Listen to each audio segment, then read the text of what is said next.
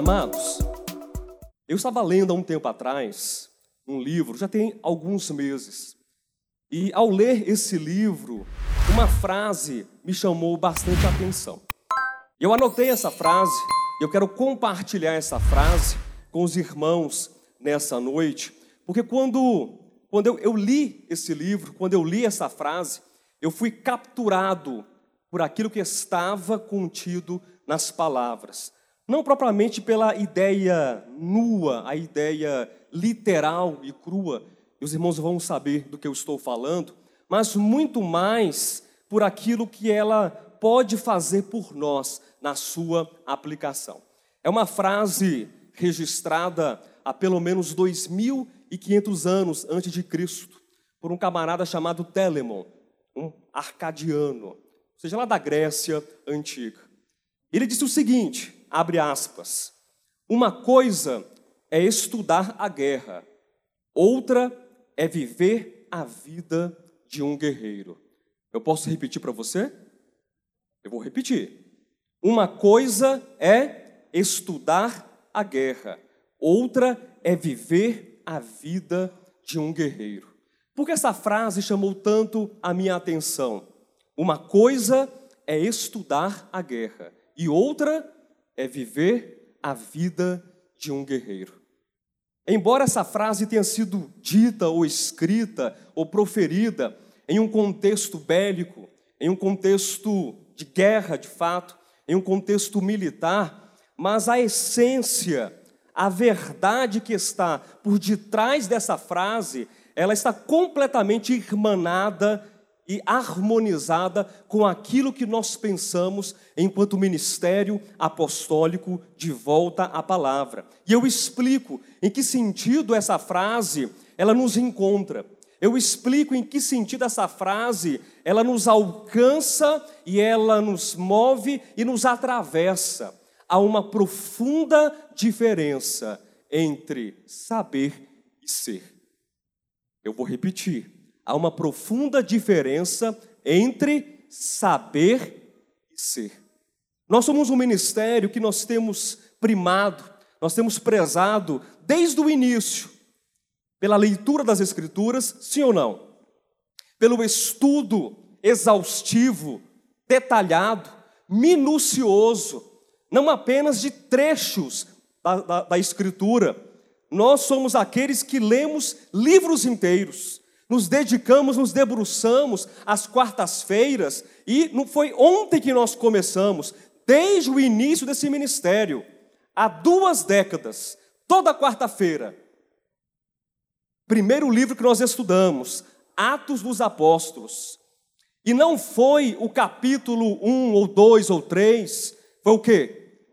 28 capítulos. Versículo por versículo até explicando a vírgula e porque aquela vírgula estava ali. Mas isso não deve fazer com que nós tenhamos um espírito orgulhoso, um espírito de soberba. É importante sim o entendimento. É importante sim saber. É importante nós termos a nossa mente, é importante nós termos a nossa alma blindada, fortalecida pela palavra que é correta, pela palavra que é explicada com exatidão.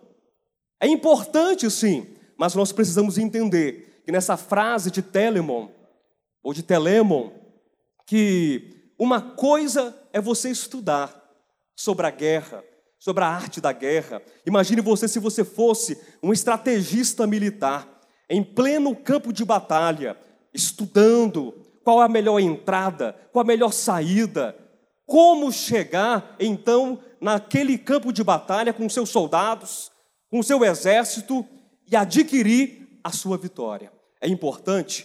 Sim, é importante. Mas saber não substitui a experiência, a constituição, a vivência de ser um guerreiro. E nós, queridos, enquanto Ministério Apostólico de Volta à Palavra, nós fomos convidados pelo Senhor, não apenas para sermos leitores da Escritura, mas também para sermos praticantes, não apenas aqueles que ouvem, aqueles que se debruçam em entender a estrutura do texto. E eu encorajo que vocês continuem fazendo isso. Amém? Os irmãos que vêm na quarta-feira, os irmãos que vêm na quinta-feira para o querigma, os irmãos que vêm aqui aos domingos. Pastor, eu posso anotar? Pode e deve. Traga seu caderno, traga sua agenda, anote o texto. Anote a estrutura da mensagem, anote tudo aquilo que você puder e que você quiser, mas não esqueça dessa importante, importante lição que nós aprendemos. Uma coisa é estudar a guerra, outra é viver a vida de um guerreiro. Há uma diferença, queridos, entre saber e uma diferença entre ser constituído pela palavra. Nós precisamos atentar para essa questão. Há um exemplo que nós sempre damos aqui, nesse local de reuniões, e na verdade é um, é um exemplo muito antigo. Eu me recordo que ele é dado já há muitos anos. Imagine uma comida qualquer.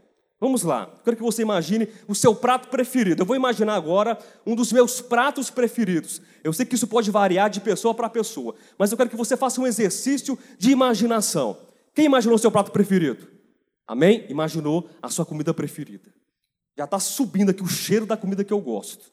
Para vocês não ficarem aí na curiosidade, eu vou dizer para vocês qual é um dos meus pratos preferidos: mocotó. Sério me convidem para comer um bom, mas tem que ser um bom mocotó. Mas tem que ser bom, porque o melhor mocotó, porque o melhor mocotó que é feito nessa terra é feito pela minha esposa. É maravilhoso. É, né, Vera? A Vera tá certo.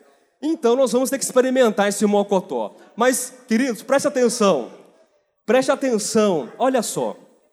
Você imaginou a sua comida preferida. Pode ser qualquer comida. Eu imaginei uma das minhas preferidas. E eu poderia citar para vocês como é feita a receita do tal do prato do mocotó.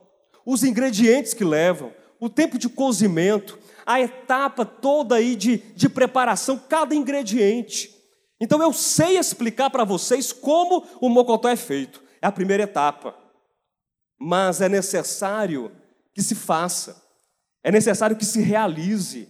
E não apenas que se faça, que se realize, mas também que se coma. E ao comer aquele prato gorduroso, aquela gordura, aquele tutano que dá sustância para o organismo.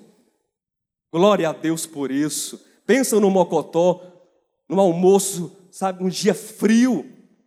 E depois Deus opera o milagre. E tudo fica bom pela graça de Deus, né, pastor Alexandre? E a esposa agradece, o marido agradece, todo mundo fica feliz em casa. Como mocotó em vossas casas. Mas olha só, o que adianta saber apenas a primeira etapa? Explicar como é feito, o ingrediente, você pode montar no PowerPoint, viu, Neto? Você que gosta das explicações no PowerPoint, você pode colocar os ingredientes do mocotó. Tudo, o passo a passo. Mas se você não realizar, se você não fizer, se você não executar e se você não colocar para dentro, vai ser uma receita, vai ser apenas um ingrediente no papel, não fará parte da sua experiência, não fará parte da sua constituição, não fará parte da sua própria natureza. Queridos, nós fomos convidados por Cristo Jesus para comermos da palavra do Senhor, para lermos a palavra do Senhor e para sermos soldados, para sermos guerreiros que batalham. Não apenas aqueles que falam de uma estratégia, mas aqueles que se colocam no campo de batalha, aqueles que se colocam no Senhor e pelo Senhor e dizem: Senhor, eis-me aqui, o Senhor pode contar comigo. O Senhor pode contar comigo, porque de fato e de verdade, essa é a função da graça sobre as nossas vidas. Hoje em dia fala-se muito a respeito da graça de Deus. É tão bonito, é tão chamativo falar sobre a graça. A graça, as pessoas, elas enchem as suas bocas para falar sobre a graça de Deus. mas se esquecem que essa graça, ela não pode estar apenas no papel. Essa graça não pode estar apenas dentro de um corpo teológico, de um dogma, de uma estrutura em que você vai compreender, que você vai citar, beleza, muito bom, parabéns para você. Você consegue citar todos os versículos que citam a graça de Deus, desde o Antigo Testamento, texto por texto, versículo por versículo, até o Apocalipse. Parabéns, você é um campeão de citar a graça de Deus. Você é um campeão de citar a fé de Deus. Você é um campeão de citar a justiça, o amor, a misericórdia, o perdão, o sacrifício, o serviço. Você é um campeão de falar sobre o reino. Você é um campeão de falar sobre ser vencedor. Você é um campeão que fala corretamente sobre todos os versículos do discipulado cristão. Mas nós precisamos experimentar nós precisamos tomar esse caldo grosso para nos trazer sustância e sustento da parte de Cristo Jesus, o nosso Senhor. O apóstolo Paulo escreve a Tito, capítulo 2, versículos 11 e 12, que a graça de Deus, ela se manifestou salvadora a todos os homens. E eu gosto muito desse texto. Vocês sabem disso. Eu gosto muito desse texto, eu sou apaixonado por esse texto. E diz o versículo 12: essa graça, ela se manifestou de que maneira? Salvadora de que maneira? Educando-nos. A graça nos educa. Eu gosto desse texto por conta da sua etimologia. E se você quer compreender algumas coisas, quer compreender alguns conceitos, você precisa entender as raízes das palavras entender o significado. A palavra educar, ela tem um significado muito peculiar, muito apropriado e especialmente quando fala da graça, ou quando fala daquilo que nós precisamos não apenas saber, mas também fazer parte da nossa constituição. Educar significa ser conduzido para fora. Significa então que não é o cristão que vive de receita.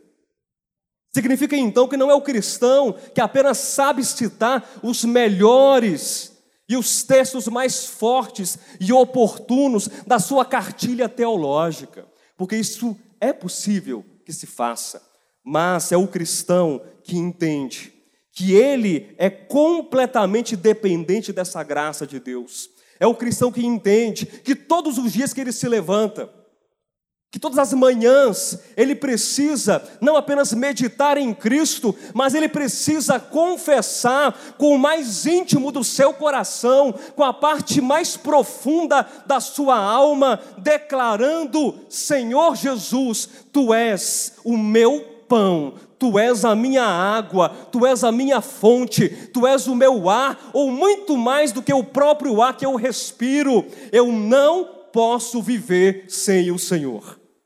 Eu preciso, Senhor, ter a minha vida alterada por Ti. Eu preciso ter a minha mente alterada por Ti. Eu quero ler os textos, eu quero congregar aos domingos, eu quero ir nas quartas-feiras, eu quero anotar cada versículo, eu quero participar das conferências, dos congressos, eu quero estar presente, mas eu quero que a Tua palavra renovadora esteja presente na minha alma. Eu não quero ser apenas uma estrategista militar. Eu não quero ser apenas aquele que conhece e cita a tua palavra, mas eu quero ser, Senhor, aquele que labora de dia e de noite, dizendo: Senhor, eu sou pequeno, sim, eu sou fraco, sim, eu sou pecador, sim, mas pode contar comigo. Não porque eu sou bom, não porque existe algo de extraordinário em mim mesmo, mas eu fui convocado e eu fui chamado para uma batalha espiritual. Eu fui chamado, Senhor, para um combate, Senhor. E eu preciso ter a experiência de um guerreiro. Eu preciso, Senhor, olhar para mim, perceber, me entender como alguém que faz parte das fileiras do exército de Deus. Eu vou repetir. Eu preciso me entender como alguém que faz parte das fileiras do exército de Deus. Essa é a diferença. Esse é o grande abismo, na verdade, que separa o vencedor, que separa o discípulo da multidão ou daquele que é apenas um professo, seguidor de Cristo. É aquele que sabe, sim, mas é aquele que diz: Eu preciso ser constituído pela palavra do Senhor. E ao falar sobre essa constituição, eu me lembro de um texto que foi abordado alguns meses atrás, em um dos estudos da primeira carta de Paulo aos Tessalonicenses. E ao ouvir essa ministração, se não me falha a memória, deve estar na ministração número 17, 16 ou 18 da edição. Eu quero ler esse texto com vocês. É todo o capítulo, mas a gente tem até as 10 horas da noite, então não tem problema. Abra sua Bíblia na primeira de Paulo aos Tessalonicenses. Eu quero ler esse texto com vocês. Não, não, não, não se trata de reproduzir o estudo, só para explicar, para contextualizar vocês. Esse texto, a sua abordagem, que foi uma abordagem muito clara, por sinal, nós temos que entender que a fé objetiva, ela é necessária. Amém? A fé objetiva, ela é importante. Pastor, mas fala novamente para a gente o que é a fé objetiva. A fé objetiva é aquilo que está escrito nas Escrituras. Jesus Cristo, ele morreu? Morreu. Esse relato faz parte da nossa fé objetiva? Existem textos que falam sobre a, a, a morte de Cristo? Ok. Jesus Cristo ressuscitou? Existem textos que falam sobre isso. Então, nesse corpo de doutrinas ou do cano do Novo Testamento, existem relatos que falam sobre encarnação, sobre morte, viver de, do Senhor Jesus Cristo, a sua ressurreição, entronização, exaltação, e nós vamos encontrar centenas de textos e dezenas de assuntos e temas que compõem a verdade, que compõem a sã doutrina. Quem compreendeu, diga amém. Isso é objetivo, isso é palpável, isso é verificável. Objetivo. Mas o quanto, ou será que eu creio de fato e de verdade nessa encarnação? Ou o quanto, ou de fato, será que eu creio de verdade na morte, na ressurreição, na substituição de Cristo Jesus, na cruz do Calvário, morrendo pelo pecador, na sua ressurreição, no seu resgate?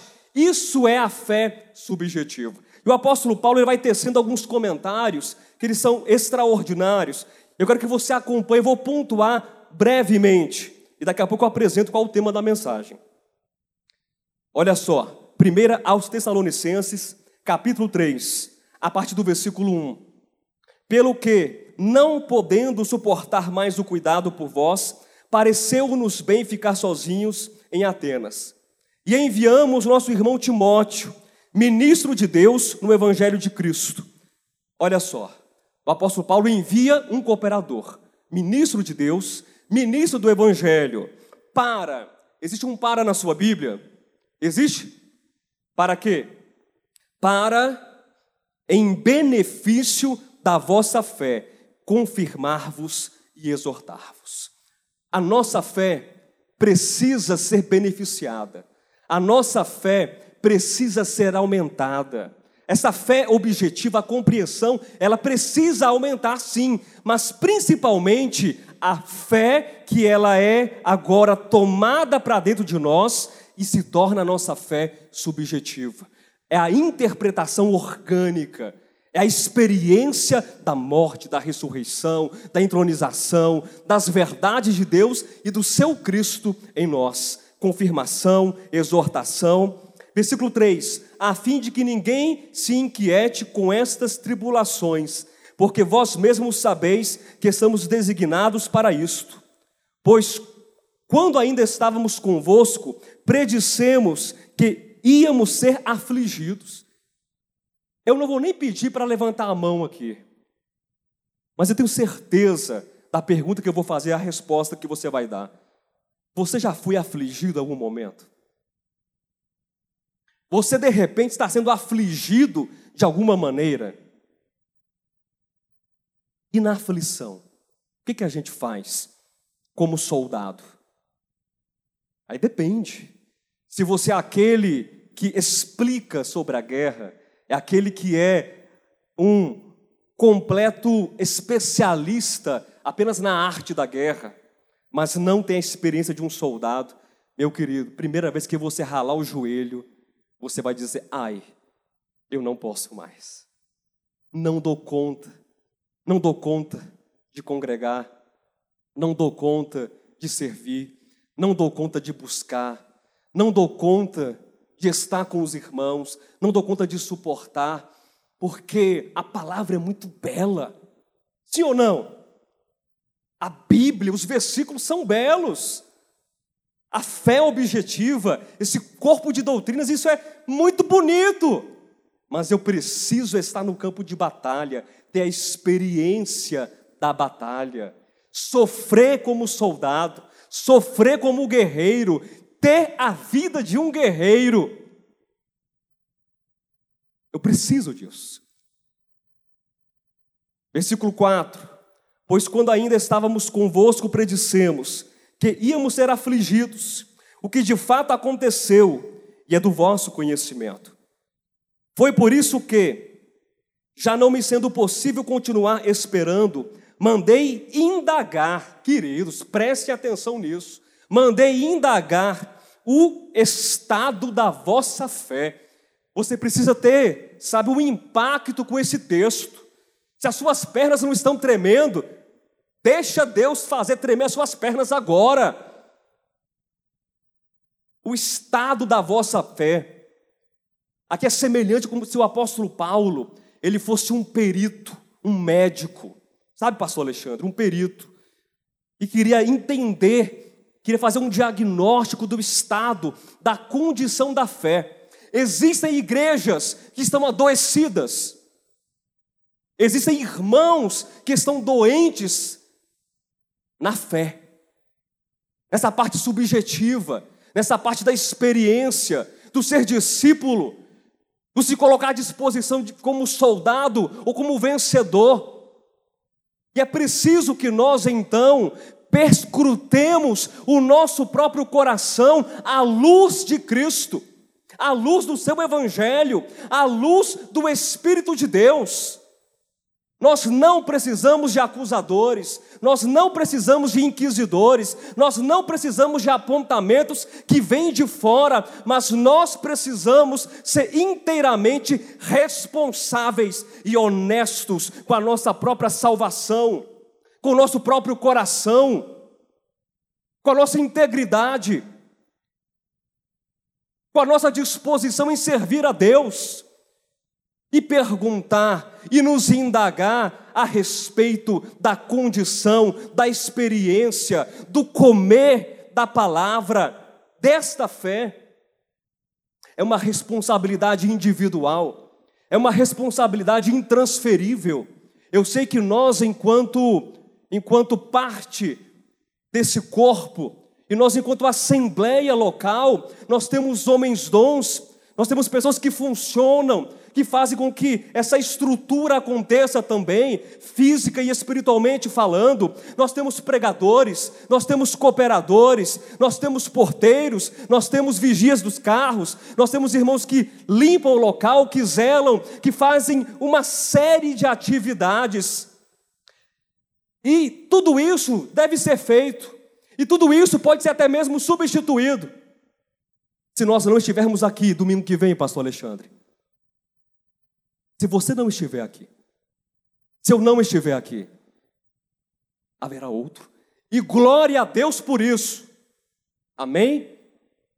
Porque nós entendemos que a fé, como um fio condutor, que é a graça, como um fio condutor, e o próprio Espírito, ele atravessa cada um de nós.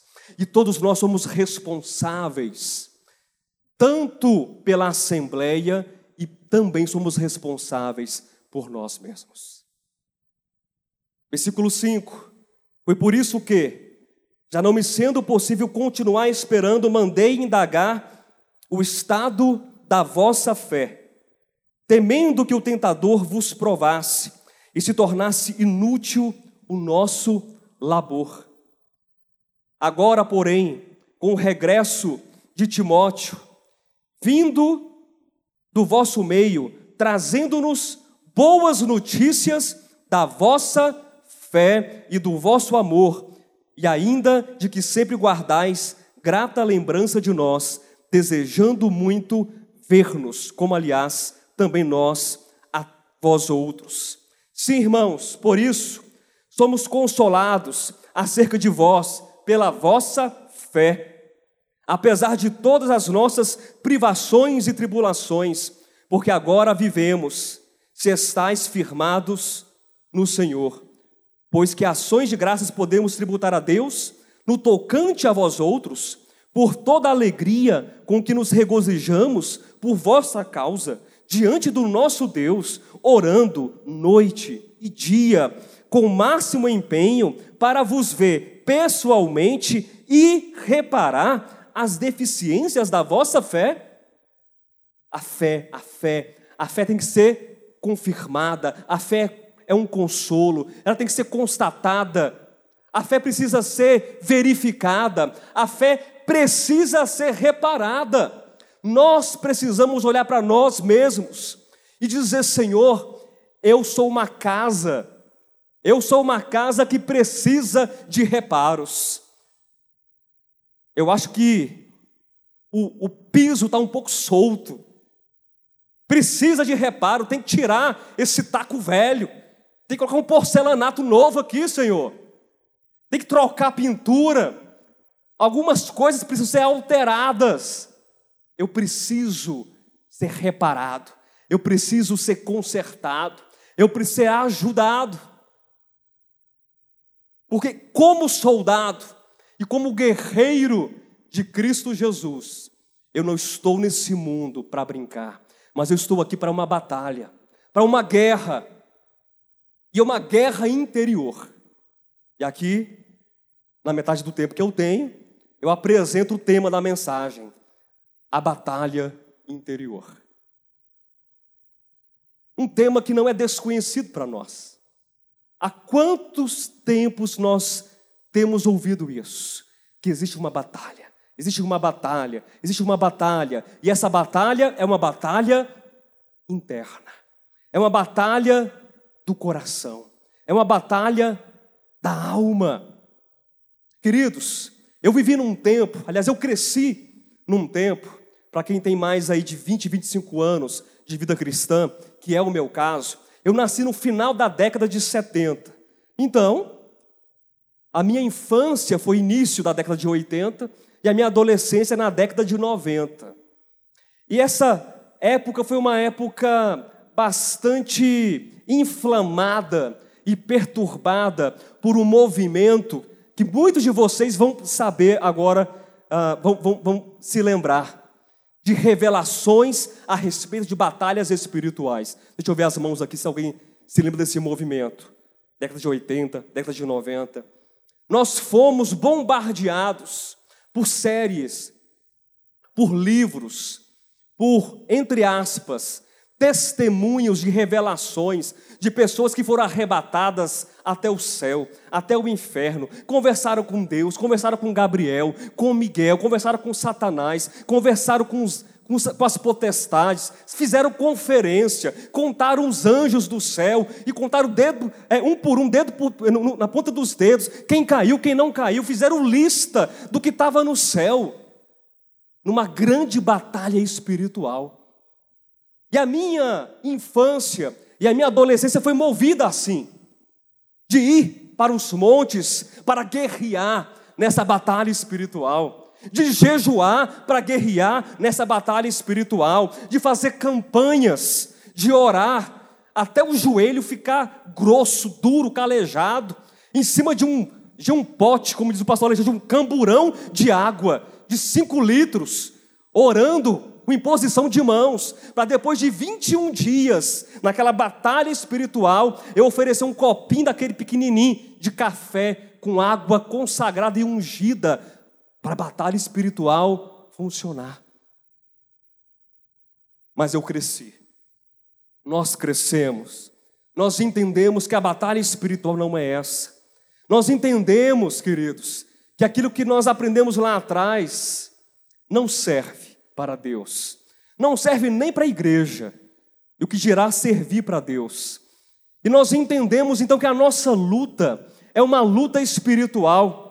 E o nosso inimigo, o nosso maior inimigo, ele está tão perto, mas está tão perto de nós, que você acorda com ele todos os dias. Em se tratando do tempo cronológico da sua existência, é um inimigo que conhece você desde o seu nascimento. Ele conhece você como ninguém. Ele sabe a hora que você levanta. Ele sabe a hora que você deita. Ele sabe as noites que você tem insônia. Ele conhece os teus pensamentos, esse inimigo. Conhece. Ah, mas como conhece? E quando você, de manhã cedo, às seis e meia da manhã, quando você pula da cama para travar o despertador, e aí depois você com sono, vai se aproximando do banheiro, acende a luz, olha para o espelho, você enxerga o seu inimigo. É, é nesse modelo. E esse inimigo somos nós. Nós já falamos dezenas e centenas de vezes. E eu não quero falar propriamente de uma mensagem sobre o inimigo, sobre esse ego, mas eu quero repetir algo que é indispensável que todos nós tenhamos a compreensão. Eu não quero que você fique chateado conosco em relação à interpretação do que é o ego.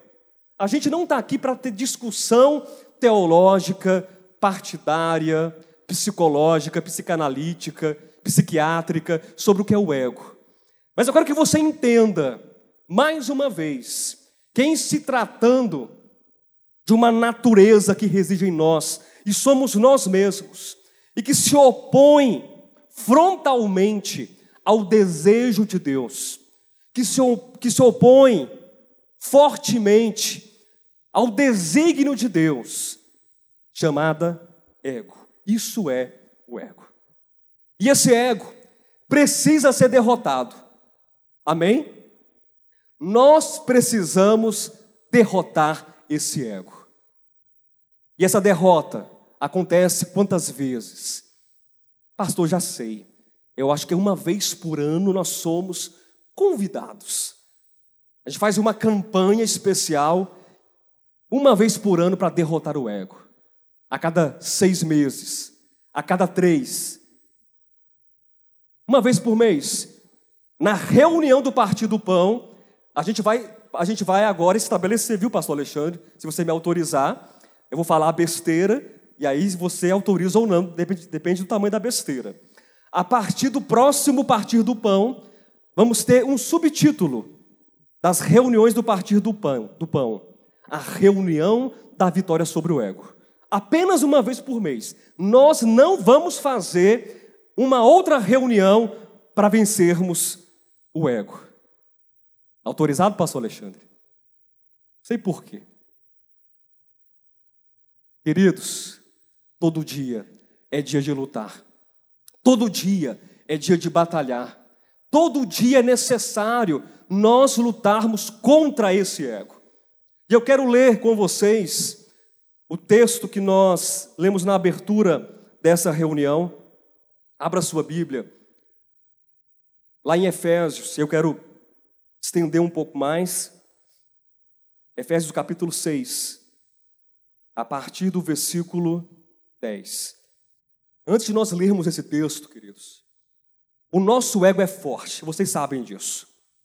E esse ego, ele recruta inúmeros aliados.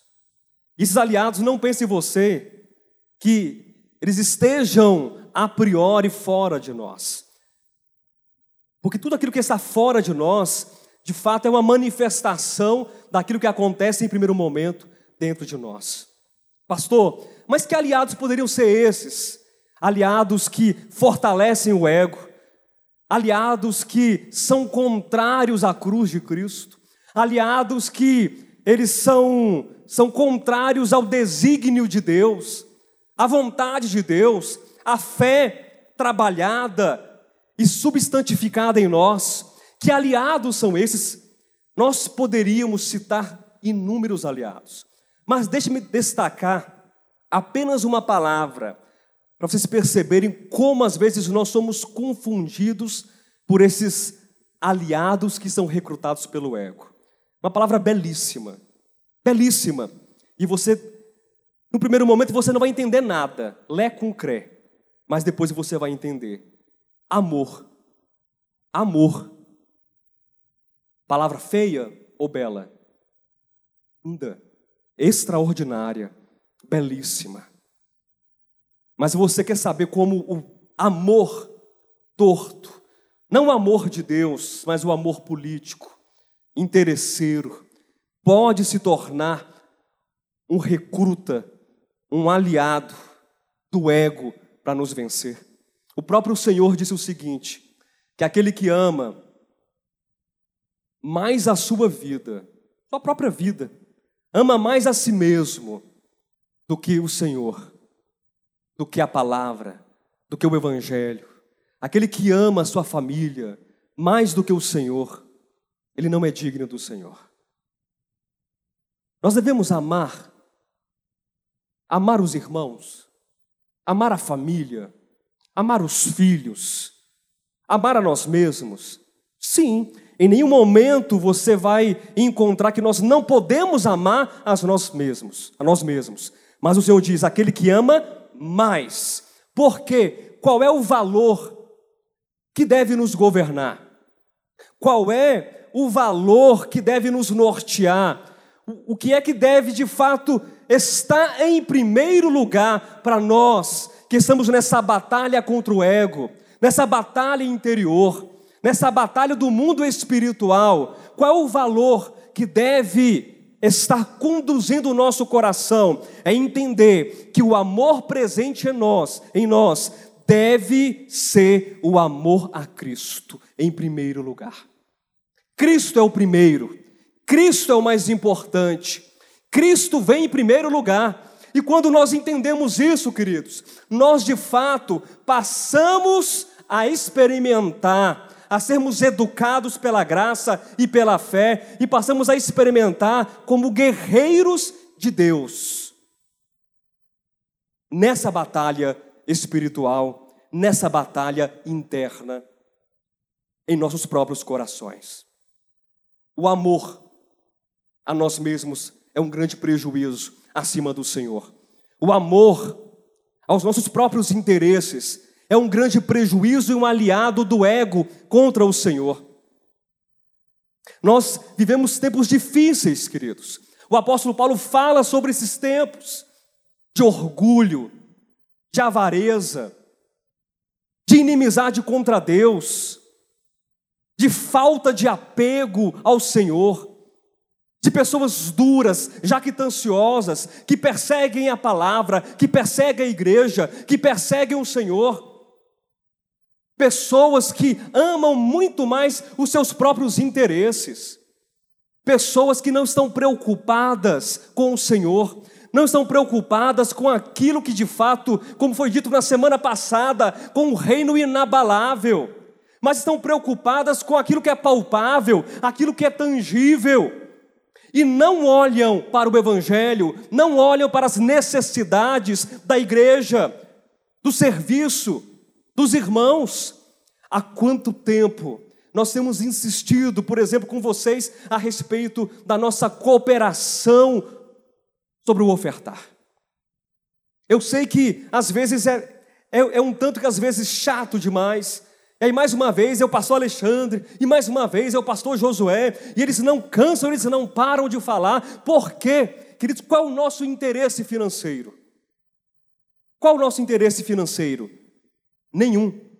De modo particular, nenhum. Mas qual é o nosso interesse enquanto episcopos, enquanto cooperadores, enquanto pastores desse ministério? Que os irmãos cooperem com as ofertas, os irmãos aqui presentes, os irmãos que nos acompanham, que nos assistem. Qual o nosso interesse? É muito grande, porque nós sabemos da responsabilidade que Deus colocou sobre os nossos ombros.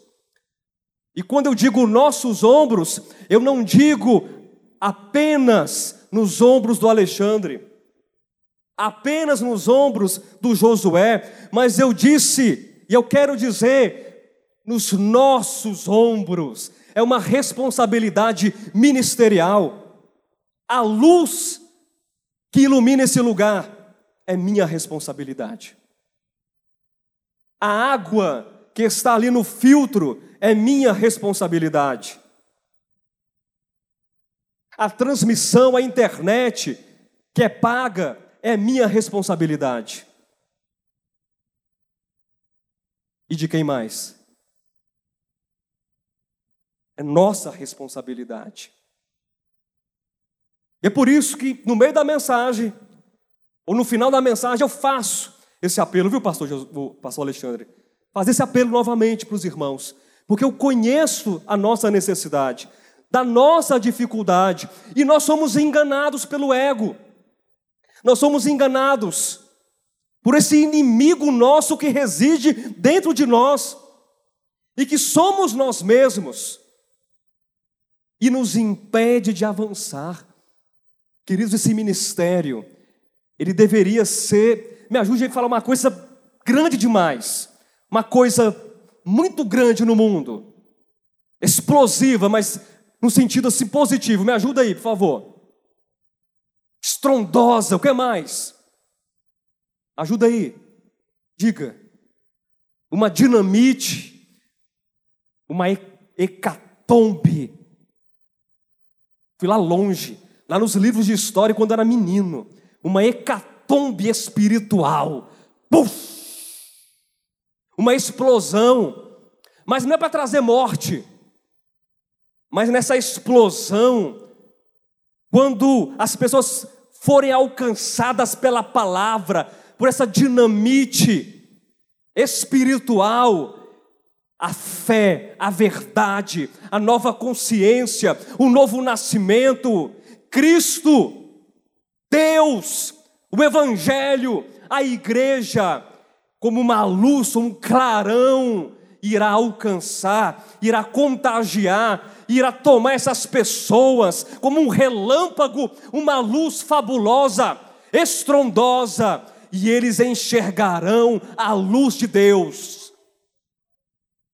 E nós precisamos, então, nessa batalha espiritual, entender que nós somos cooperadores, nós somos guerreiros, nós somos soldados do Senhor. E como soldados, nós precisamos nos revestir de uma armadura. Abra sua Bíblia, se você não abriu ainda, em Efésios 6, a partir do versículo 10. Quanto ao mais, sede fortalecidos no Senhor e na força do seu poder. Revestivos de toda a armadura de Deus, para poderdes ficar firmes contra as ciladas do diabo. Queridos, o diabo ele vai estabelecer ciladas, ele vai colocar ciladas contra nós? Sim, mas nós precisamos permanecer firmes, inabaláveis. Porque a nossa luta é contra o sangue, a nossa luta é contra a carne, a nossa luta é contra o seu vizinho, a nossa luta é contra o pastor da igreja. A nossa luta é contra a pessoa que está ao meu lado. Tem certeza disso? Então o que é batalha espiritual então? Batalha espiritual é ter o entendimento, em primeiríssimo lugar, que a nossa luta, olha para quem está pertinho de você, pode olhar, não é contra a carne, não é contra o sangue. A nossa luta não é contra os homens. A nossa luta é contra principados, potestades. A nossa luta também está aqui. No coração, na mente, na alma e no espírito. Versículo 12 novamente. Porque a nossa luta não é contra o sangue e a carne, e sim contra os principados e potestades, contra os dominadores deste mundo tenebroso, contra as forças espirituais do mal nas regiões celestes. Portanto, ora, esse portanto ele diz o quê? Já que você entendeu, meu querido, você entendeu que você tem que ser fortalecido no Senhor, na força do seu poder, ser revestido de toda a armadura de Deus, para ficar firme contra as ciladas do diabo. Já que você entendeu que a sua luta, ela é interna, a sua batalha, ela é uma batalha da alma e do coração e do espírito contra principados e potestades e dominadores, então, portanto, tome tome a armadura de Deus, que não é uma armadura material, não é uma armadura deste mundo, mas é uma, uma armadura de Deus, espiritual, para que possais resistir no dia mal, e o dia mal ele vem, sim ou não? Ah, queridos, como ele vem. Você até amanhece aquele dia bonito, ensolarado, mas quando bate o meio-dia às vezes, e aí uma coisa acontece e chega o dia mal. Mas o que fazer? Quando vem esse dia, depois de ter desvencido tudo, permanecer inabaláveis. Está, estai, pois, firmes, cingindo-vos com a verdade. É que eu quero rapidamente, nos poucos minutos que me restam, falar a respeito dessa armadura espiritual, dessa armadura de Deus. É claro é bastante óbvio que o apóstolo Paulo, ele toma que o símbolo é a figura de um soldado romano. Paulo estava completamente familiarizado, no seu tempo, é claro, com o soldado romano, com a armadura de um soldado. E Paulo, de uma maneira muito inteligente inspirada por Deus, ele toma essa armadura e ele aplica agora nessa batalha espiritual, dizendo que a igreja como um todo, ela tem que estar revestida dessa armadura e nós individualmente precisamos ter experiência do guerreiro que vive a guerra, do guerreiro que vive a batalha interna da alma, do coração, a batalha espiritual. E o primeiro elemento, o primeiro item dessa armadura. O que, que diz a sua Bíblia? No versículo 14: Estai firmes, cingindo-vos com a verdade. Cingir com a verdade. Imagine um cinturão de couro. Preste atenção nisso, viu? Naquele tempo, Roma antiga. E aquele cinturão pesado, ele tinha algumas funções. A primeira função era colocar ou guardar a própria espada, uma bainha que vinha sobre aquele cinturão. Então aquele cinturão, ele estava ali para suportar a própria espada. Mas o cinturão também ele tinha uma outra função importantíssima, que era proteger os órgãos internos mais baixos rins, fígado, porque na batalha o inimigo ele luta baixo, ele é vil. E quantos golpes nós não recebemos de baixo? E às vezes nós não esperamos e vem e nos fere. Mas aqui diz o apóstolo Paulo que nós temos que estar cingidos com o quê? A verdade. É a verdade que nos cinge. É a verdade que nos sustenta. É a verdade que nos protege internamente, queridos. Nós vivemos num tempo em que a verdade ela é marginalizada, em que a verdade ela é relativa. Ora eu creio, ora eu não creio, e se eu creio, até quando vou crer? Mas não nós olhamos agora para a figura do soldado e entendemos que esse soldado espiritual, ele toma como ponto de partida para proteger a si mesmo, para estar com a sua espada embanhada a verdade. E quem é a nossa verdade? Cristo é a nossa verdade. E nós não precisamos de outra verdade. Nós não precisamos de mais nada a não ser Cristo Jesus, o nosso Senhor. Ele é a nossa verdade. Ele é o cinturão, ele é a cinta que está nos protegendo, protegendo os nossos rins, nosso fígado, protegendo a nossa pele, protegendo a nossa alma, nosso coração, as nossas entranhas, nossas emoções, a nossa vontade, tudo passa por Cristo e pela proteção da verdade. E como disse Paulo, nada podemos contra a verdade, senão em favor da própria verdade. O soldado que luta a batalha espiritual é aquele que sabe que precisa estar coberto e cingido com a verdade. Nós não lutamos neste mundo, na batalha espiritual, munidos com armas físicas, com metralhadora, com revólver, com bang-bang, com nada mas é com a verdade. A verdade é a nossa bandeira, a verdade é a nossa arma, a verdade é aquilo que nos move. E vestindo-vos da couraça da justiça. Imagine agora o soldado. A couraça é um peitoral, ela cobre o peito e ela cobre também o abdômen. Era feita de couro e às vezes coberta de algum metal para torná-la mais resistente, torná-la mais dura contra os impactos das espadas. Mas que couraça é essa espiritual? É a couraça da justiça. E quando nós então pensamos na batalha espiritual e pensamos nessa guerra interna, nós precisamos entender que nessa batalha nada servirá para nos proteger se não for o próprio Senhor como a nossa justiça.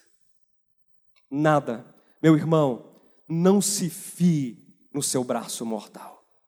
Meu irmão, não se fie na sua própria força. Não se fie no seu próprio coração. Não se fie em nada que seja humano mas se fie na graça, se fie na justiça de Cristo Jesus, o nosso Senhor. O apóstolo Paulo, perdão, o apóstolo João escreve na sua primeira epístola, capítulo 2, se não me falha a memória, versículos 1 e 2. Vamos ler esse texto rapidamente, depois a gente volta para cá. 1 de João, capítulo 2, versículos 1 e 2. Filhinhos meus, essas coisas vos escrevo para que não pequeis. Se todavia alguém pecar, temos advogado junto ao Pai, Jesus Cristo, o justo. Não pequem, filhinhos, não pequem. Eu escrevo para que vocês não pequem. Mas, se vocês pecarem, se vocês deslizarem, nós temos um advogado e qual é o adjetivo? Qual é a característica desse advogado, meu querido? Qual é? Jesus Cristo, o justo. A nossa justiça, ela é o Senhor. A nossa justiça vem do Senhor. Nós não temos apenas uma cinta que nos protege, que é a verdade, mas nós temos um, uma couraça, que é a própria justiça de Cristo, ou Cristo como a nossa justiça. Vamos voltar para Efésios, para a gente encerrar daqui a pouco. Efésios capítulo 6, para quem não tirou, voltando ao texto, versículo 15: calçai os pés com a preparação do evangelho da paz. Agora imagine, esse soldado ele tinha uma cinta, ele tinha também uma couraça e ele tinha as sandálias. Imagine naquele tempo primitivo, as sandálias feitas ali de couro, e o solado de um couro mais duro ainda, e embaixo daquele, daquele, da, do solado da, daquelas sandálias havia pregos, havia cravos, para darem maior aderência para aquele soldado. Porque quando viesse o golpe, quando ele tivesse que se desviar de repente, ou correr na batalha rumo ao seu adversário, ele não poderia derrapar, ele não poderia escorregar. A gente olha então para a nossa experiência, para a batalha espiritual, o que é que nos mantém firmes? O que é que nos mantém seguros? O que é que faz com que nós não derrapemos? É o Evangelho, queridos. O Evangelho da paz. Não é um evangelho de luta ou de lutar contra o outro, um evangelho de amaldiçoar, um evangelho de maldizer, um evangelho de maltratar, mas é um evangelho de reconciliar, de atrair, de acolher, um evangelho da paz. Se o soldado saía para matar, nós na batalha espiritual, nós saímos para trazer vida e levar vida em nome de Cristo Jesus, o nosso Senhor.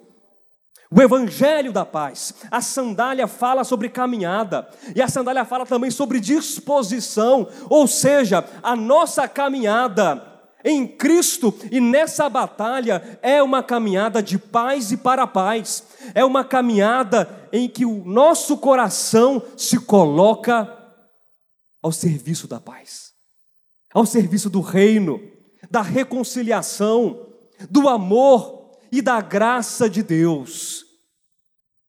Cingindo-vos com a verdade, vestindo-vos da couraça da justiça, calçados com a preparação do evangelho da paz, e o versículo 16: embraçando sempre, embraçando sempre, diga sempre, não é às vezes, não é ocasionalmente, sempre o escudo da fé. Essa fé objetiva, que se torna agora, ela adere ao nosso coração, ela nos muda, é uma fé também subjetiva, é um escudo. E quando vem o inimigo, quando vem os dardos inflamados do maligno, nós estamos prontos nós estamos capacitados, não porque somos fortes em nós mesmos, não porque somos bons, mas o nosso escudo, a nossa proteção é a fé em Cristo Jesus, o nosso Senhor. Ele é o nosso escudo. E o diabo ele pode tentar. O diabo ele pode tentar, ele vai tentar na verdade. Ele está trabalhando e nós sabemos que existe um trabalho do império das trevas para nos corromper, para nos destruir. Mas quem está conosco é o Senhor. O nosso capitão é o Senhor. O nosso escudo é o Senhor. A nossa verdade é o Senhor. Tudo é o nosso Senhor. E aí eu me atrevo a dizer eu me atrevo a dizer que aquele que entra nessa batalha com essa consciência espiritual, não por orgulho, mas apenas e simplesmente pela mais pura e honesta dependência de Cristo, ele pode dizer: Diabo, eu não vou perder essa batalha. Eu não vou perder essa batalha, porque Deus está conosco e as portas do inferno não prevalecerão contra a igreja do Senhor. Queridos, nós entramos numa batalha já vencida pelo Senhor. Cingidos com a verdade, vestidos da couraça da justiça, calçados com as sandálias, eu estou acrescentando aqui, com o evangelho da paz, embraçando sempre o escudo da fé, com o qual podereis apagar todos os dardos do maligno também tomai o capacete da salvação e a espada do Espírito, que é a palavra de Deus. Esses últimos dois elementos. Amém? Tomar o capacete. O capacete colocado onde? Na cabeça, para proteger a cabeça dos golpes do diabo, dos golpes de Satanás, dos golpes da acusação interna ou externa. E não é qualquer capacete, é o capacete da salvação.